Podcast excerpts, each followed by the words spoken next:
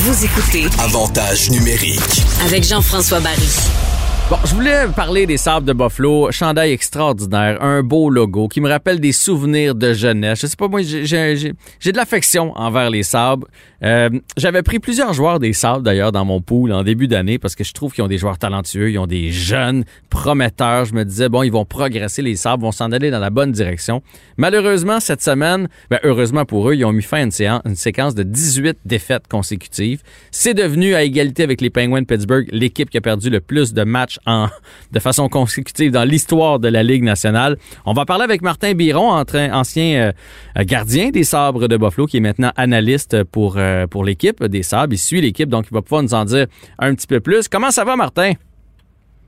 Ouais, ça va, ça va pas pire. Ça allait mieux il y a 10 minutes parce que nous, samedi, il va y avoir des partisans au match des Sabres ici à Buffalo. Alors, faut qu'on se fasse tester pour la COVID. Puis là, ben, j'ai eu le, le, le Q-tip dans le nez. Là, Mm. Je me dis, c'est- ça me gratte, ça a gratté le fond. Là, puis euh, si j'achoume durant l'interview, ben, tu sais pourquoi. Oui, écoute, je l'ai eu, moi, le test de la COVID. J'ai eu même la COVID, donc je, euh, ils, ils vont quand même assez loin. Ça picote, on va se le dire, là, ça picote. Puis J'ai eu un petit haut le cœur, moi là, aussi, dans la gorge. ça fait à peu près là, six fois que je me fais tester. Puis moi aussi, euh, moi et ma famille, mes enfants, on l'a eu à- au mois de septembre, octobre de l'année passée. Alors, tu sais, quand même, des fois, tu te fais tester pour euh, prévention et tout ça. Puis celui-là, là, c'était le, le plus tough que j'ai eu. Là, Ah. euh, le monsieur qui me l'a fait, là, il m'aimait pas trop trop. Hey, mais dis-moi, là, j'ai une question, euh, Martin. Il va y avoir des, des spectateurs au euh, match des sabres. Est-ce que vous allez être capable d'en trouver? Est-ce que les gens vont payer pour aller voir les sabres Ah, Ça, cette année? C'est pas fin, mais, C'est pas fin mais je suis sûr qu'il y en a d'autres qui y ont pensé, là. Non, euh, je vais te dire, ça a été. Ouais. Les Bills ont eu deux games de playoffs au stade ici à Buffalo cette année. Il y avait seulement, je pense, 4000 personnes ou 5000 personnes à la game des Bills quand ils ont eu le match. Puis euh, il y en avait 150 000 qui voulaient y aller. Alors, c'était beaucoup plus difficile de trouver des billets pour la game des Bills qui va l'être pour les 1900 personnes qui vont être euh, possibles d'avoir ici à l'Arena pour les Sabres. Malgré que euh, c'était tellement une année bizarre. C'était une année bizarre pour, tout- pour les partisans de, de hockey ici à Buffalo, euh, pour le monde en général, mais pour les Sabres de Buffalo, euh, c'était vraiment bizarre. Alors, je pense qu'il y en a qui veulent quand même venir voir qu'est-ce qui se passe de leurs propres yeux à eux autres, là, n'est pas Mhm. juste le regarder à la télévision, euh, parce que c'est des partisans. Alors, c'est une sortie quand même le fun, là, mais euh, en espérant qu'ils continuent. Écoute, ils ont gagné hier soir, alors euh, on continue sur une petite lancée comme ça. Oui, oui, puis c'est des farces que je fais. Je pense qu'on est tellement content de sortir. Même moi, ça me donne espérance de voir que vous êtes rendu à avoir des fans. Nous autres, on n'est pas rendu là, mais je me dis que si c'est rendu à Buffalo, ça s'en vient vers Montréal. Fait qu'on on vit d'espoir. Mais parle-moi de cette séquence-là. Donc, 18 défaites de suite. Toi, t'étais dans l'environnement de l'équipe. C'est une séquence gênante. J'ai entendu plusieurs joueurs en entrevue d'ailleurs qui s'en sont pas cachés. Ils étaient gênés à la fin de certaines parties. Ils étaient pas fiers d'eux autres. L'ambiance devait être lourde, pas possible à- dans l'entourage de l'équipe. ça devait être difficile pour joueurs, entraîneurs, directeur général, peu importe, là, gars d'équipement, soigneurs, ça devait être très difficile. Moi, je me souviens, la pire séquence que j'ai eue dans ma carrière, c'était 10 matchs d'affilée sans victoire. Ah, Alors, même. les Sabres étaient rendus à 10 matchs sans- d'affilée sans victoire.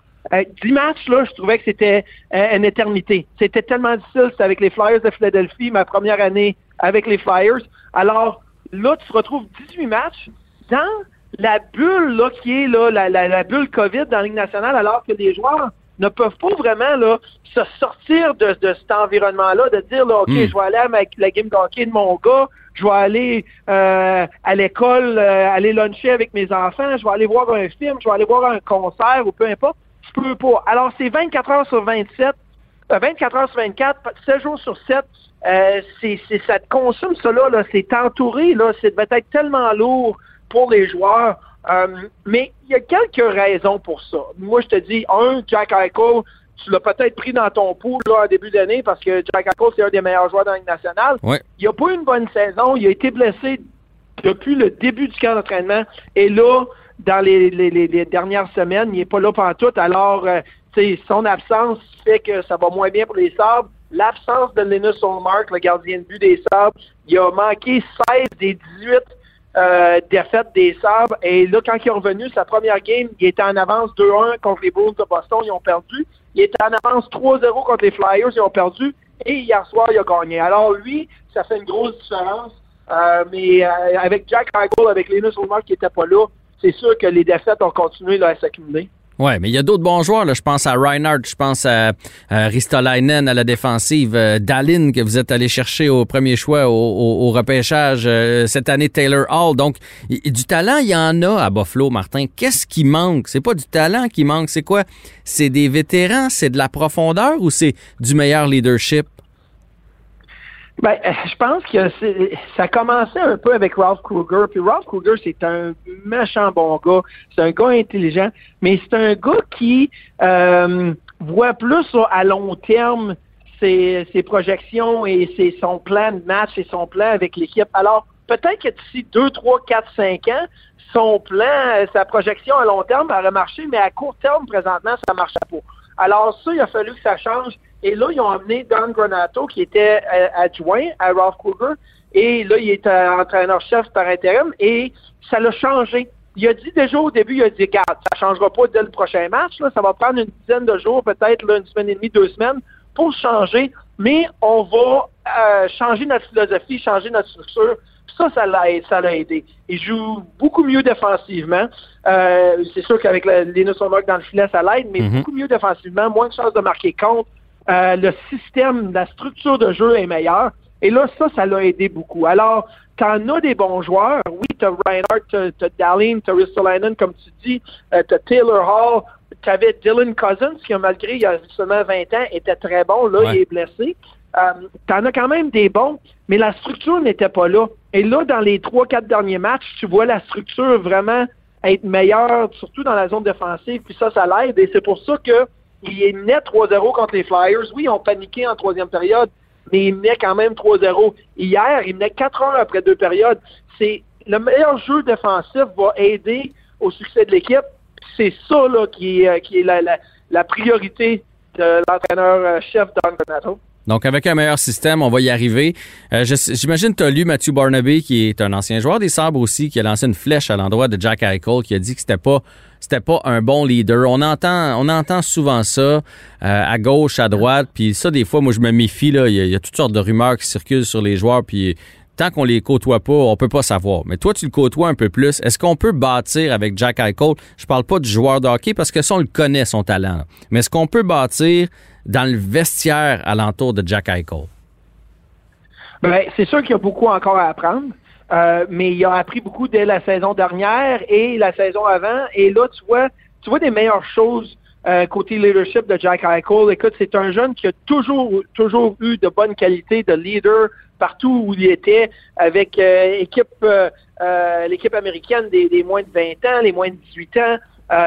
même lorsqu'il jouait collégial et dans la nationale, c'est sûr que c'est différent. C'est pas la même chose. Tu avec des adultes, tu es avec des, des, personnalités différentes, des, gens qui viennent d'un peu de tout partout dans le monde. Alors, c'est un apprentissage. Mais moi, j'ai vraiment vu que l'année passée, il a appris beaucoup. Et euh, je le voyais dans la chambre, je le voyais sur la passoire, sur le, sur le banc des joueurs. Euh, un, meilleur, un, gars un peu plus positif qu'il l'était auparavant. Mais quand tu gagnes pas, quand tu perds, c'est hmm. sûr que c'est plus difficile. Tu peux pas toujours être positif, tu peux pas toujours être le leader là, qui dit Ah ouais les gars, on continue à travailler. Des fois, tu, tu, viens frustré et tu viens fâché. Mais je pense que Jack Eichel, il a vécu cette frustration-là et cette colère-là. Ça l'aide pas euh, les, images que tu vois à la TV. Mais lorsque tu, lui parles euh, dans le vestiaire ou euh, sur la route à l'hôtel ou dans l'avion ou dans l'autobus, je pense que c'est un gars qui peut être un leader, mais les circonstances ici à Buffalo qui fait que c'est de défaite en défaite en défaite et d'année perdante en année perdante, ça l'aide pas. S'il l'entoure bien, s'il améliore le groupe de joueurs et là, avec une meilleure structure, l'année prochaine, je pense qu'on voit Jack Eichel redevenir le joueur qu'il était l'année passée et dans une situation peut-être un peu plus gagnante. Et là, tu vois un bon leader. Mais euh, nomme-moi un bon leader dans des équipes partantes. Il n'y en a pas beaucoup. C'est plate, mais c'est ça qui fait un peu le, le, la perception de Jack Eichel présentement, c'est que l'équipe n'a pas gagné. Je comprends super bien. Puis des fois, c'est ça, on le voit faire la baboune, mais les gens réalisent pas qu'il se met lui-même de la pression. Ça veut pas dire qu'il est pas content ou qu'il a pas à cœur le, le, souci des autres dans le vestiaire ou etc. C'est juste que quand tu es le meilleur joueur, tu voudrais contribuer, faire en sorte que ton équipe, euh, ton équipe gagne. il y a peu d'équipes dans la Ligue nationale de hockey cette année qu'on est convaincu qu'ils vont être des vendeurs à la date limite. Les sabres, on est convaincu, il n'y a aucune chance de faire les séries. Euh, à ton avis, qui pourrait partir? Et les sabres visent à aller chercher quoi? Des choix repêchage, des jeunes espoirs? Ils veulent se renforcer à une position ou à une autre? Ben, ça va être difficile d'aller chercher des, des, joueurs comme tels dans ton alignement parce que les équipes qui vont vouloir trancher avec toi d'ici la, la, date limite des échanges, le 12 avril, c'est des équipes qui veulent garder le joueur parce qu'ils sont dans une bonne position. Alors, tu vas aller chercher des choix de repêchage et des espoirs présentement avec des joueurs comme Taylor Hall, possiblement Brandon Montour, Tobias Reader, Riley Sheehan, des joueurs qui sont agents libres euh, sans, sans compensation, complètement autonomes euh, cet été. Après ça, le, le, ça c'est le court terme. Le, moyen terme, c'est peut-être Sam Reinhardt, c'est peut-être Rasmus Ristolainen, mais tu n'auras pas le retour que tu voudrais avoir avec ces joueurs-là hmm. avant la date limite des échanges. C'est probablement juste cet été, si tu décides de transiger des joueurs comme Ristolainen ou Reinhardt. Euh, alors, je ne m'attends pas à ce qu'il y ait de grosses transactions, mais des petites transactions. Tu sais, tu, transiges un Taylor Hall, tu vas chercher peut-être un choix de première ronde. Euh, peut-être c'est un choix de deuxième ronde et euh, un, prospect que, tu vas avoir. Peut-être que tu échanges Brendan Montour pour un choix de deuxième ou troisième ronde. Il y a, quelques transactions disponibles, peut-être 5, 4, 5 joueurs, mais tu n'iras pas là, refaire ton équipe au complet d'ici les deux prochaines semaines. Ça, ça peut se faire cet été si tu décides de regarder des, gars comme Reinhardt et Ristolainen. Je veux qu'on parle vite, vite, vite du Canadien de Montréal et surtout de la situation des gardiens. Tu es un ancien gardien. Puis là, au moment où on se parle, le Canadien s'en va affronter les sabres. Euh, on se parle jeudi, puisque là, c'est le long congé de Pâques qui s'amène au Québec. Donc, le Canadien, pas les sabres, les sénateurs, pardon. Donc, c'est le match contre les sénateurs ce soir. Ça va être Jake Allen devant le filet. Moi, je suis surpris. Euh, Carey Price a eu 10 jours de repos à cause de la COVID. Il y a eu un petit match facile de 16 lancés contre les Oilers cette semaine. Est-ce que tu trouves qu'il n'est pas assez souvent devant le filet pour trouver son rythme? Ben, le rythme, là, il a pas à le trouver présentement là, au début d'avril. Il a à le trouver euh, au début mai, à fin d'avril. Puis la, situation est un peu un, peu spéciale parce que faut pas juste que tu penses à Carey Price présentement, faut aussi que tu penses à Jake Allen. Mm-hmm. Jake Allen qui a eu un break de 10 jours et plus. Et là, si tu donnes le match de soir à Carey Price, le match de samedi soir à la maison à Carey Price, alors là, tu dis à Jake Allen, hey, t'as pas gaulé depuis 18 jours, depuis 17 jours. Et là, tu te dois de bien performer parce que si tu t'en formes pas bien, on se doit de toujours faire jouer Carey Price. Alors, je pense que ça, c'est de, regarder la situation euh, au complet des gardiens de but, pas juste la situation Carey Price. Moi, j'avais comme regardé la cédule, j'avais dit un des deux matchs euh, contre Ottawa à Jake Allen. Et là, tu dis, bon, à Ottawa ce soir, à Montréal samedi, je pense que le match sur la route est toujours le match du gardien de but réserviste. Moi, j'en ai vécu souvent. C'était toujours l'association de l'Ouest sur la route. C'était mes matchs, ça. Fait que je mhm. le savais. Tu sais, je me préparais pour jouer contre Minnesota au Minnesota ou contre Colorado au Colorado. Alors, là, c'est différent, la cédule cette année, mais un match sur la route, un jeu du soir, comparé à un match à la maison samedi soir, je pense qu'on sait, on sait tous que Carey Price est, souvent, plus souvent dans le filet le samedi soir à la maison, même s'il n'y a pas de partisans, là, c'est la, la, grosse soirée. Alors, euh, je pense que c'était, là, prévu, j'avais comme prévu euh, le match de Jake Allen ce soir. Puis, si tu donnes du repos présentement à Carey Price, je pense que tu dois lui donner un boost là, au milieu avril. À partir du 15-16 avril, tu lui donnes plusieurs matchs, peut-être 4-5 d'affilée, et tu dis comment tu réagis à ces 4-5 matchs-là, parce qu'on va en avoir besoin plus tard dans la fin de la saison. Alors, tu commences à te préparer là, pour la fin de saison, la fin de série, mais pas aujourd'hui. Tu commences ça dans 2-3 semaines.